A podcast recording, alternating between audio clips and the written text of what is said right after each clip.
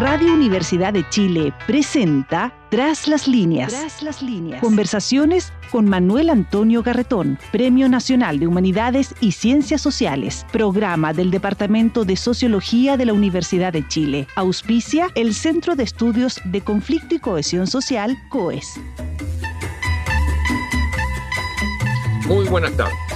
Bienvenidas y bienvenidos a nuestro programa Tras las líneas que ahora todos los lunes a las 8 de la noche eh, transmitimos para conversar sobre lo que es nuestra sociedad, los modos en que vivimos, desde la perspectiva de las ciencias sociales. Es un programa del Departamento de Sociología de la Universidad de Chile y que cuenta con el auspicio del Centro de Conflictos y Cohesión Social, eh, el COES, que es un centro de investigación que recientemente ha eh, dado su auspicio a este programa. Y hoy día vamos a reflexionar sobre un tema que está menos a la moda que en otros momentos y precisamente eso permite una reflexión más tranquila sobre ello tiene que ver con las encuestas y el, lo que significan las encuestas, los problemas que presentan. En general, tienden a hacerse presente el tema y el debate sobre las encuestas, fundamentalmente cuando estamos en proceso electoral.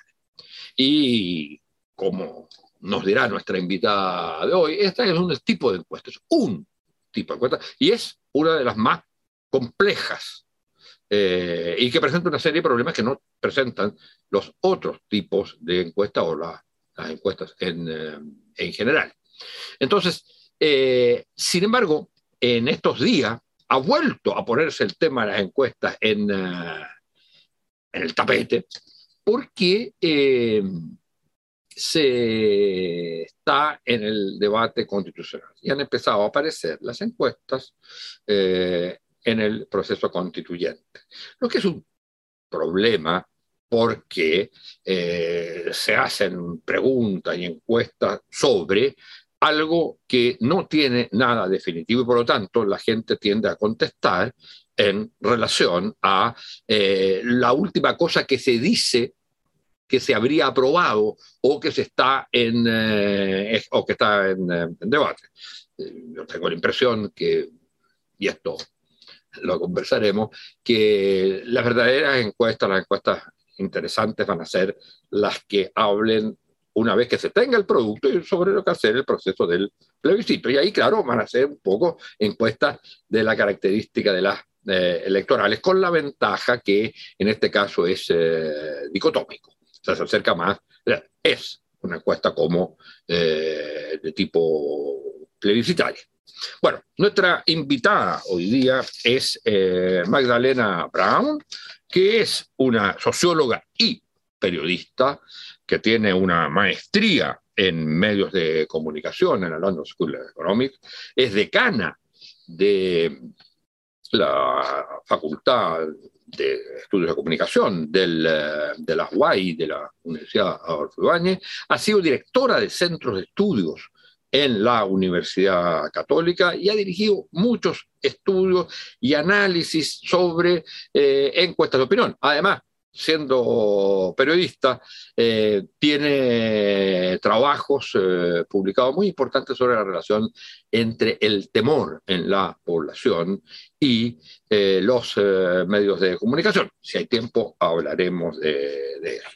Por el momento, muy bienvenida, Magdalena, y yo quisiera partir por, eh, quizás para después meternos en algunos de los problemas que tú has planteado en tus, eh, artículos y en tus estudios.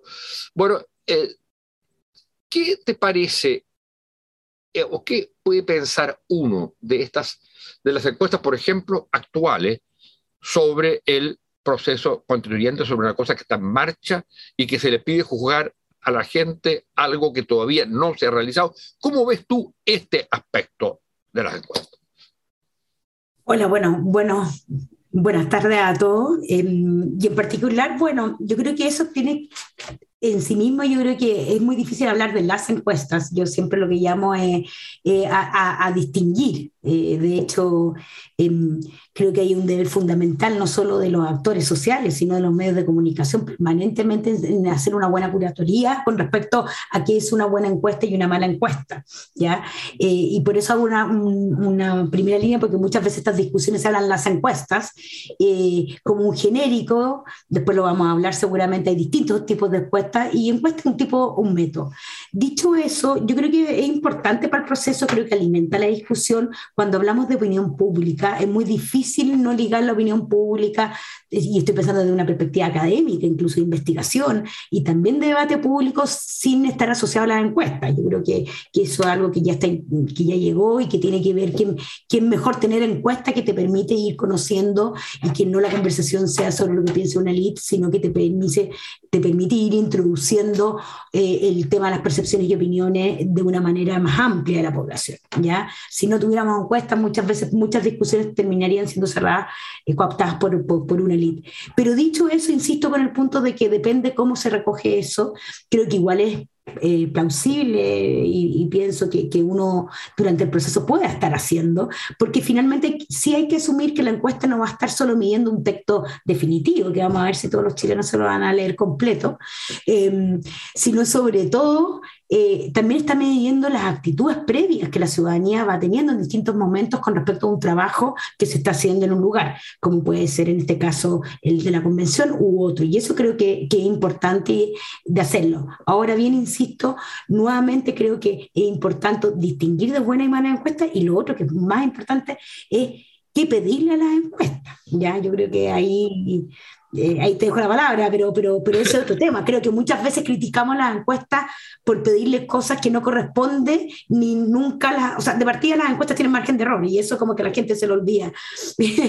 Eh, entonces, creo que hay que saber usar las encuestas, saber es leerlas. Curioso, es curioso que en esto del margen de error se ha usado el concepto de empate eh, técnico, lo que es correcto para la encuesta, pero de repente en un proceso electoral terminado, si alguien sacó 51% y el otro sacó 49, se dice empate técnico. Eso no corresponde para nada. No, pues eh, ganó uno. Eso simplemente empate. Si quiere lo llama empate, pero no empate técnico. Bueno, pero el, eh, hay una cosa que lo que acabas de decir que a mí me, me, me llama la atención, precisamente a propósito de las encuestas sobre el proceso constituyente. Y es que, a diferencia de lo que son las encuestas electorales, aunque uno podría decir algo de eso, pero yo diría en encuestas sobre este tipo de procesos. Uno de los problemas es que crea realidad. Y por lo tanto, si uno dice, mire, hay un 70% de la gente que está en contra de esto, en la próxima encuesta, ese elemento, y supongamos que está mal hecho, ¿ah? o que no es, eh, o que es contingente en ese momento, eh, eh, no hay necesariamente una tendencia, pero en, ese, en la próxima encuesta, cuando se pregunte, mi respuesta va a estar condicionada porque, de hecho, la gran mayoría está en contra de esto, entonces eh, eso me inclina. No quiero eh, ser totalmente distinto, no quiero ser minoría. Bueno, esto es lo que piensa la gente, listo. Es decir, las encuestas crean realidades que pueden, a mi juicio, afectar el juicio cuando se trata de encuestas sobre procesos que se van desarrollando. Van bueno, e, es, es, parte de un tema y eso, y eso de alguna manera también incluso la investigación lo ha visto, ¿no? O sea, hay conceptos como, por ejemplo, no, no está asociado a esto específicamente, pero uno lo puede ligar como los fenómenos de opinión pública que se le ha llamado la espiral de silencio, eh, que, que, hay, que hay harta investigación que tiene que ver de que, cómo finalmente el cómo yo percibo el clima de opinión puede estar incidiendo en mis eventuales comportamientos, ¿no? Eh, y uno puede decir ahí la encuesta puede ser un elemento, pero, pero dicho eso, sí también hay veces que, sobre todo cuando estamos en plena elección, en pleno proceso, sobre como ocurre con los medios, pues lo vamos a ver, sobreamplificamos el eventual efecto que tienen. De hecho, esto, esto, esto, son discusiones que se tienen aquí y en otras partes del mundo, ¿no? Por algo está toda la discusión en torno a las vea o no vea en procesos electorales las encuestas. Y lo que de alguna forma la evidencia te ha demostrado que si bien en algunas situaciones es más que un efecto directo, eh, no siempre es tan alto o, un efecto tan claro como el que, se como que, el que muchas veces suponemos que hay. Y, y sobre todo porque hay que partir de lo más básico, que la decisión de un voto eh, electoral, o en este caso por la aprobación de la Constitución, confluye en un montón de factores, eh, eh, desde predisposiciones previas, pero también de elementos de información. Entonces, reducirlo solo a un tema de la encuesta, y más cuando las encuestas, sobre todo y especialmente, son leídas nuevamente más por un grupo informado, que no necesariamente el grupo de toda la ciudadanía. quienes están consumiendo encuestas permanentemente es un grupo que uno repente lo puede amplificar porque lo ve en Twitter, porque lo ve entre los pares, pero en términos generales las personas no necesariamente están haciendo ese consumo. Por lo mismo, eh, no necesariamente el efecto es tal. Eh, lo que sí no quite, y ahí yo comparto contigo plenamente, de que te va construyendo una realidad política y que incluso, sobre todo, puede estar incidiendo en los propios actores políticos. Y esto uno lo ve claramente en la aprobación, o sea, la inyección de información que te está entrando, si uno lo mirara sistémicamente, a los actores políticos y las decisiones que se toman en función de eso existen acá y en otras partes del mundo permanentemente. Eh, la pregunta es, eh, eh, ah, y lo refiero a lo que hablábamos al principio, ¿no? efectivamente, sin eso es mejor tenerlo, pero concuerdo plenamente y eso es como lo que uno ha apuntado en que el requerimiento y la necesidad más que prohibirla es que uno demandar y, o sea, exigir y, hacer más alfabetización, yo le llamo como de encuestas, ¿no? A mí me impresiona de repente personas que incluso son letradas, que te empiezan a dar unos argumentos a favor o en contra de la, encuesta y en realidad... Eh, no tienen, o sea, no, se nota que no, no, saben de ese tema, por decirlo.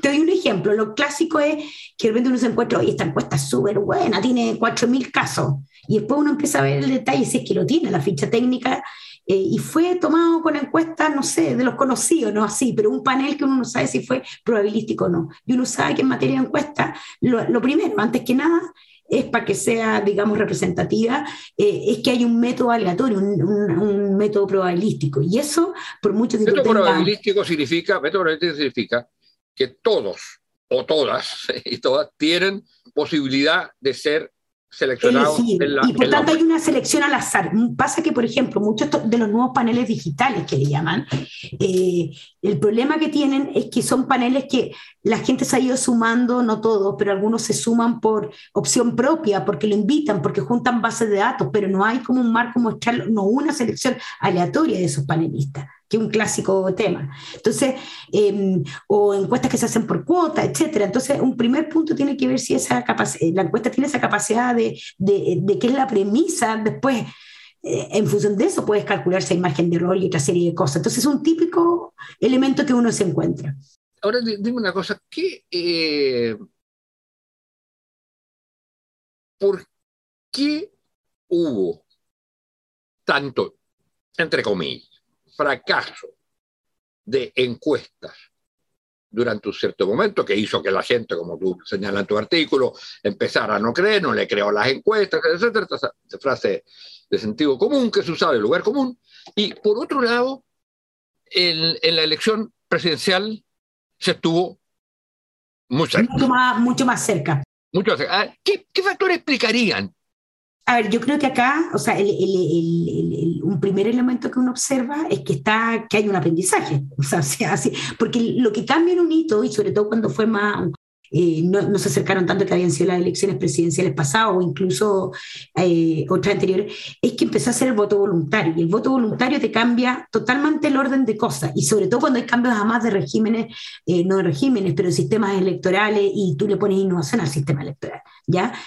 porque una cosa es lo que la encuesta puede definirte como la preferencia, pero la primera probabilidad es cuánta gente va a ir a votar. Y eso de, derechamente está muy móvil. O sea, mientras, no mientras teníamos sistema obligatorio era más comillas, más fácil, porque sabíamos un patrón permanente de cuál, cuál iba a ser nuestro grupo de gente a partir del cual uno puede calcular, así puesto muy en palabras simples, ¿no? Las preferencias electorales. De, yo siempre, yo puedo apuntarle a la preferencia, por decirlo, medir esa preferencia, pero otra cosa es medir cuánta gente va a ir a votar, ¿ya? Y ahí más allá hay mejor y peor encuestas, pero también en esas dos declaraciones las personas pueden estar sujetas a decirme, oye, voy a ir a votar, pero cuando no es tan importante o no le dan el asunto, terminan no votando o viceversa.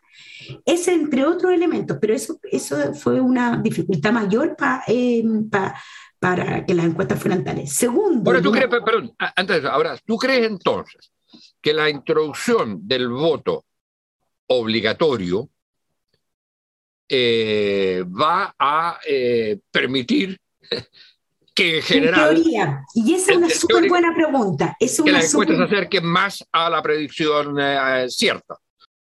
Esa es una súper buena pregunta porque no lo, te podría decir que no lo sé y para mí es una interrogación. ¿Y por qué te lo explico? Porque antes en un sistema en que sabíamos que la gente con voto obligatorio iba a votar, bien, pero ahora eh, eso nos daría para otro programa, de que estamos en un tiempo distinto. Entonces la capacidad, digamos, de seguir la regla de vaya usted a votar obligatorio cuando no hay una coerción o no hay un castigo, comillas, tan grande, no, no sabemos, ¿será el, 100% de la gente potencial ir a votar? o sea, la pregunta es... Sí, perdón. Eso es importante comentarlo para los auditores y auditoras. Y es que está comprobado que eh, cuando el voto es obligatorio, sin ningún tipo de multa, de coacción, digamos, sin ningún tipo de sanción, si no se vota, la abstención tiende a ser casi parecida a cuando el voto es eh, voluntario. En cambio, a medida que va aumentando las multas, usted va teniendo mayor participación. Ahora, yo no sé si en este plebiscito obligatorio hay sanciones consideradas o no. Yo, no con precisión exacta no lo sé, pueden haber algunas pero menores, pero el punto es, incluso aunque las hubiera, mi pregunta es, eh, también eh, nuestro sentido de orden es distinto hace cinco o seis años con respecto a que se nos decía algo obligatorio, ¿no?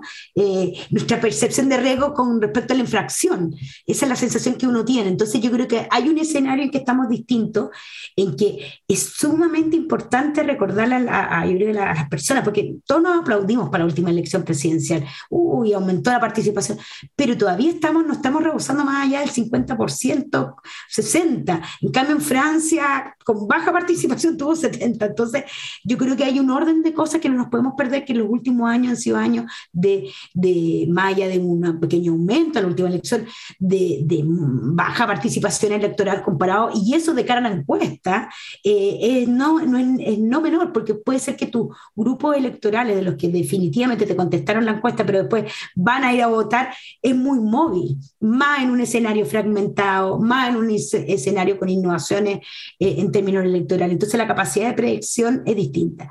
En el caso de, de, la última elección que la apuntaron, por ejemplo, ocurría que no todas las compañías, no todas las empresas, son consultoras las que lo hacen, ese es otro tema, em, tenían modelos de, de, voto probable, que se llama, ¿ya? Eh, entonces, y ahí hay otro gran tema que vamos, aburriríamos a, las personas que nos están escuchando, porque es bien técnico, pero por ejemplo en Estados Unidos, que también a veces la ido bien, a veces más, eh, eh, hay modelos muy sofisticados de eh, definir voto probable a partir de la experiencia pasada. Acá en Chile tenemos muy poca experiencia de esto. Entonces, también en parte lo que, lo que quiero comentar, que es esa caída que tuvieron las encuestas en algún minuto, tuvo que ver con un escenario que cambió desde su perspectiva de, voto probable de voto voluntario, obligatorio, que hacía que la definición de una probabilidad, de, estas dos probabilidades de preferencia y de, ir a votar, que parecen súper simples, muy difícil. Y segundo, y acá ya nos vamos otro tema, es que la pregunta es si efectivamente las encuestas eh, tienen capacidad de predicción. Yo digo que no, las encuestas nunca son capacidad de predicción. Las encuestas, por lo menos las que vemos nosotros acá, ninguna son, más bien lo que hacen es tomar la radiografía de un momento. Eh, entonces, efectivamente, sobre todo con una veda de dos semanas, lo que pueda ocurrir en un mes en elecciones tan competitivas como las que estamos viendo, eh, eh, a un mes poder, comillas, predecir es sumamente difícil. Magdalena, ese, es un punto, ese es un punto que quería, uno de los dos puntos que quería tocarte ahora para, para ir eh, cerrando. El primero es ese, el del tiempo entre la última encuesta y la elección. Y tú sostienes en, eh, eh, trabajo que es demasiado, es muy superior al de la media de los promedio de los otros países eh, y que no es cierto que el publicar el, resultado ya vaya a afectarlo. En cambio, vaya a afectar el resultado. Y en cambio, que hacerlo eh, digamos, más cercano al evento, hacer, eh, genera eh, más seguridad respecto del resultado. O sea, mientras más, cerca del evento esté, es más seguro. O sea, en el fondo, puede haber, uno, uno se va a encontrar con alguna investigación, incluso con un nombre con efecto, en ciertos lugares en que tal vez el efecto encuesta podría haber existido, pero la evidencia más de orden acumulada, según la revisión que yo cito en ese artículo que tú hacías de referencia de, de, de y ESOMAR, que son asociaciones bastante prestigiosas en Estados Unidos, dan cuenta de que esa evidencia tan acumulada, dice, puede existir el factor, pero tampoco no es tan alto como se cree. Pero sí decimos el costo, ese, ese artículo que tú mencionabas, lo, lo que justamente con, con, otro colega en la universidad, con Ricardo eh, González, hablábamos del mercado negro, por decirlo de una manera, que te sujeta a la prohibición. ¿Y qué ocurrió en la última elección? Circularon o sea, uno vio por Twitter, vio como unos supuestos resultados y que ponían eh, unos pseudo marcas o trataban de emular eh, la marca, digamos, de. No, porque además lo que está prohibido. Y ocurrió. Lo que está prohibido no es eh, hacer encuestas, se pueden hacer. Pero no se pueden publicar los resultados. Y a hacerlas para poder aprender y seguir aprendiendo. No, no, no, no, digo, digo, pero actualmente lo que está prohibido es, la divulgación. Es difundirla. Entonces se pueden hacer encuestas. Obviamente se puede hacer, la gente va a tener, como tú bien decías, un mercado negro donde vas a publicar para, algo la haces, para que se conozca. Y además pseudos, y eso es lo que te digo que lo más peligroso y que ocurrió en esta última elección, que circularon pseudos encuestas firmando y que no eran tales y después las propias consultoras tenían que hacer las rectificaciones diciendo, oye, perdón, esto no es nuestro. Entonces, efectivamente, por un tema de transparencia, eh, y yo creo que por lo menos hay harto, como, como hay harto acuerdo de muchos de los que es por transparencia, o sea, esto es entregarle la misma información a todo, digamos, el público y no a los que tengan la capacidad o privilegio de tener contacto de ella, pero sobre todo también porque te puede estimular a que haya una circulación de información que no es tal. Em, entonces, y porque además la posibilidad, comillas, de, de, entender, de acercarse al número dentro de, de las proyecciones que se realicen eventualmente, se acerca en la medida, o sea, un mes, sobre todo en estas últimas elecciones en Chile lo vimos, ¿no? Piensa cómo cambió el cuadro electoral. Y lo mismo va a ocurrir, para volver al tema original de la conversa, en, con el caso de la constitución, tú lo mismo lo dijiste al principio, eh, lo que ocurra, eh, no cuando termine su trabajo, bueno, vamos a alcanzar a leerlo, pero tal vez eventualmente un mes después en agosto, eh, versus un mes anterior, lo que ocurra si el, plebiscito del 4 de septiembre, pueden eh, haber un orden y un cambio de, configuraciones de escenario, como ocurrió en nuestra elección presidencial. Entonces, en ese sentido, eh, ahí hay un tema que, que, yo creo que es siempre importante. Pero insisto, yo creo que no, no hemos alcanzado tal vez ahí a hablar de que con esto, más que una defensa absoluta la encuesta, la encuesta es un método, eh, y más bien lo que uno tiene que sí demandar, y o sea, demandar lo digo en términos de, de no por ley, pero sí eh, exigir más transparencia y también eh, eh, tener más capacidad y sobre todo también los propios medios de comunicación de ser capaces de priorizar buenas y malas encuestas. Incluso los actores, ahora que la información se circula a través de redes, de qué tipo de distribución, de ver efectivamente las fichas técnicas de lo que se está haciendo, porque te permite discriminar y te permite leer en contexto ese análisis. Una encuesta está bien que diga eso, digamos, ¿no? Hay una cosa ahí que es muy importante, que tú también la señalas, y es que es la vinculación entre los intereses, llámese de candidato o de gente que está en una determinada posición cuando se trata de un plebiscito, y las encuestas. Es decir, que eh, muchas veces las encuestas los candidatos tienen todo el derecho.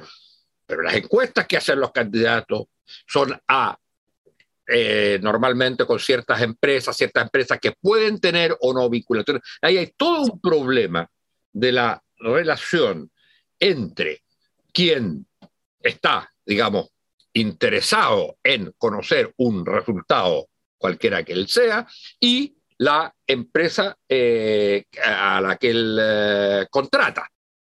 Exactamente. O sea, ahí yo creo que tiene que ver con nuevamente con el tema de la, la, transparencia. Y ahí volvamos un poco para atrás a propósito de nuestras conversas iniciales, que esto tiene un poquito que ver con la reflexión de, de, de cuando le pedimos más ya la confianza medida en términos estadísticos, confianza más conceptual que uno le pide a una entidad que realiza encuestas, hay dos tipos de expectativas que uno puede tener. Primero que haga bien la pega, que sea riguroso, ¿no? Y en eso hay de todo, eh, y, uno por tanto tiene que ser capaz de ir calibrando, de evaluando buenas y malas encuestas y desde esa perspectiva leerlas bien. Eh, pero además está el tema de una expectativa con respecto a la intencionalidad. yo confío en algo cuando creo que puede ser muy bueno lo suyo, pero si sospecho de que hay una intencionalidad que no procura, comillas, por un bien común, es fundamental. Eh, y en ese sentido, eh, creo que, con esto no quiero decir que ocurra, que porque hay una conjunción que una empresa X le lleva, no sé, el estudio político a la candidata X, no creo que necesariamente haya incidencias, pero sí lo tienen que transparentar, sí hacerlo explícito, como le estamos pidiendo por lo demás eh, transparencia a todo el mundo, ¿no? Yo, yo siempre digo, esto es como, por ahí también lo, ponía en una paradoja, porque finalmente las encuestas que estamos midiendo la confianza en todas las instituciones, también tienen un problema de confianza y que tienen que construir desde esa perspectiva, ¿no?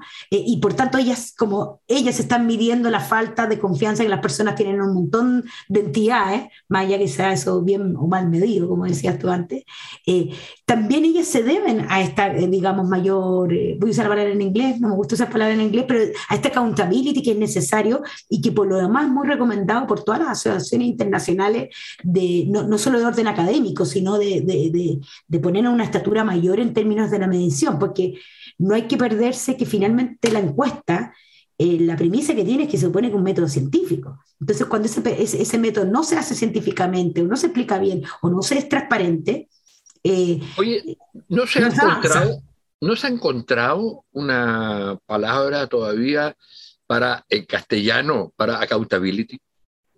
Buena pregunta. ¿Tenés más transparente que te puedan cuestionar? ¿Cómo sé? Yo no soy tan experta en el idioma inglés, pero, pero, es como esta, esta idea de, que te puedan hacer balance, ¿no? que te puedan hacer check.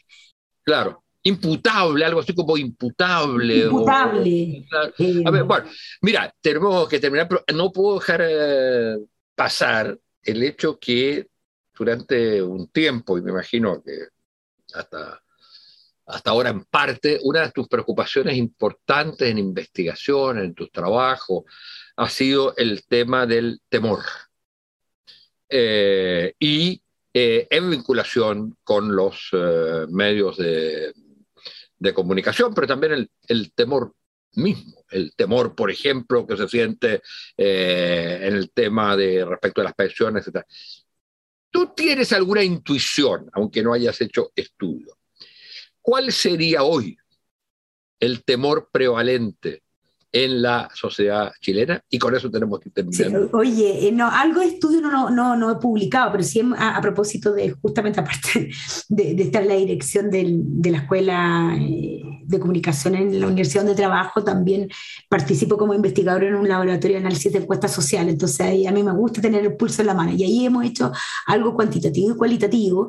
Y en realidad lo que uno, uno observa, bueno, estos han sido dos años de me costaría tal vez explicar más que años de percepción de que la vulnerabilidad se ha vuelto carne en diferentes ámbitos, ¿no? qué, perdón? qué? En diferentes ámbitos, ¿no? ¿Qué es lo que se ha vuelto? Que estos últimos dos años, en general, uno percibe que la percepción y temores en torno a distintos elementos han aumentado crecientemente. O sea, pensemos hace dos años atrás con todo el tema que nunca lo teníamos tan presente, en, no solo en los medios, sino en nuestras conversaciones cotidianas, el, el, temor a la muerte, el temor a la salud, el temor a estar bien, el temor al empleo. Eh, entonces, efectivamente, cuando uno, por lo menos lo, que me ha tocado ver en, en, en, análisis más de orden ahora cambio, dejo la encuesta porque uno siempre tiene tiene que triangular con cualitativo, con foco, con discusiones, con grupos. Eh, yo creo que una idea de, que uno se encuentra con un temor un poquito más difuso que tiene distintos frentes, ¿no? Eh, porque de alguna forma... En su minuto fue el quiebre social, pero después ocurre lo de la pandemia, pero hay un orden de cosas, de ciertas rutinas, incluso en las vías cotidianas, las personas que cambiaron, ¿no? Eh, nos cuesta todo, yo creo, pensar en que dos años más eh, nos hemos visto más desafíos en, nuestros ámbitos laborales, en nuestras expectativas económicas. Entonces se vuelve un temor mucho más difuso que, que de alguna manera puede existir a la delincuencia, pero, pero presente con más fuerza y sobre todo una percepción más pesimista o, por lo menos de pregunta e incertidumbre frente, al futuro, ¿no? Y eso uno lo ve. Fíjate o lo ve en los discursos de las personas, ¿no? Fíjate que en... Eh, creo que lo dije en algún programa anterior, en los años 80, eh, yo hice unos estudios y escribí algunas cosas sobre el tema del miedo. Y que digamos, eh, y, no, se puede, digamos, confundir miedo, temor, incertidumbre, eh, etc. Pero si uno quiere señalar lo que tú estabas diciendo, en términos de las categorías que usaban en esa época, eh, hemos pasado del miedo al perro que muerde, en, los niños. El miedo, el, miedo al perro que muerde es porque se tiene la certeza, la cierta seguridad, que ese perro lo va a morder. Sabe de dónde viene. A un miedo del mismo niño a la pieza oscura. Exactamente. Donde donde el miedo no es a una amenaza concreta que yo sé, luego me puedo defender en cierto modo, a el miedo a la que no sé de dónde, que algo malo va a pasar, pero no sé de dónde. Y entonces es miedo con y, e incertidumbre, son dos cosas distintas pero juntas. En cambio, en el caso del miedo al perro que ladra, es miedo con certeza, digamos.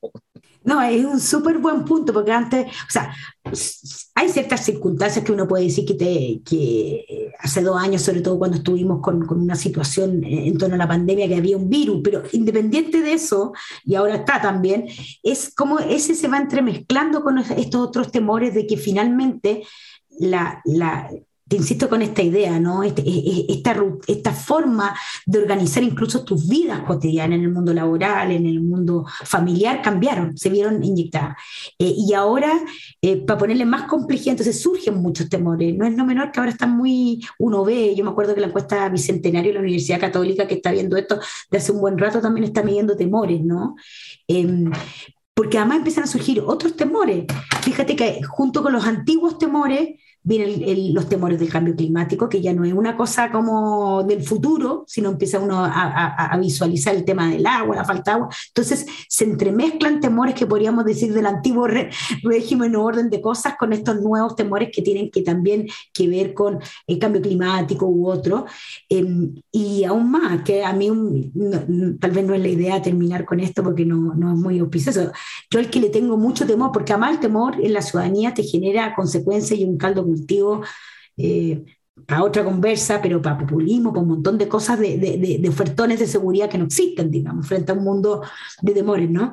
Pero el, el temor que yo personalmente ya está, le tengo, que, no, que uno no ha visto, es que el temor al otro desde, por, ejemplo, la perspectiva de los migrantes, ¿no? De la pérdida de empleo, hay un montón de temáticas, eh, entonces ahí yo creo que efectivamente tiene, no conmigo tal vez, pero con otro, otro programa para conversar, porque yo creo que una gran, una, una gran conversación que hay que tener, porque si estos temores, que además lo miden las propias encuestas también, em, te pueden generar un, te generan una siembra para un tipo de liderazgo que a veces son simplificadores, que a veces te aseguran seguridad que a veces es muy difícil de tenerlas, ¿no? Entonces creo que es un tremendo tema.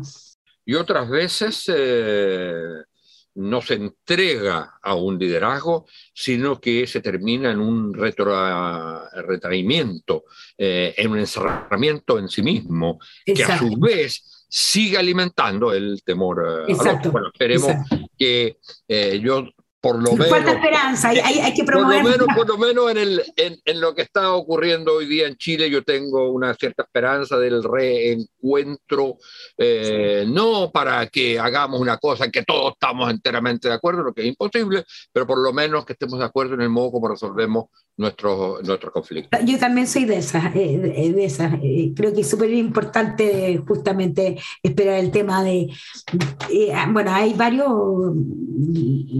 de, de, otro orden, digamos, de investigación, más que de investigación, la, la Marcel Nussbaum, que habla sobre la política y las emociones, ¿no? Y la importancia de cómo compensar el temor con la esperanza, ¿no? La, la esperanza es más movilizadora, más integradora, ¿no? Así que, eh, no, creo que un tema por sí mismo que no se termina acá. bueno, muchas gracias Magdalena Brown por haber estado con nosotros y muchas gracias señoras y señores auditoras y auditores por estar en este programa Tras las líneas y nos vemos el próximo lunes en la radio de la Universidad de Chile y en los distintos podcasts y eh, plataformas eh, de donde está la imagen también de este programa. Muchas gracias. Muchas gracias a ti. Radio Universidad de Chile presentó Tras las líneas. Tras las líneas. Conversaciones con Manuel Antonio Garretón, Premio Nacional de Humanidades y Ciencias Sociales, programa del Departamento de Sociología de la Universidad de Chile. Auspicia el Centro de Estudios de Conflicto y Cohesión Social, COES.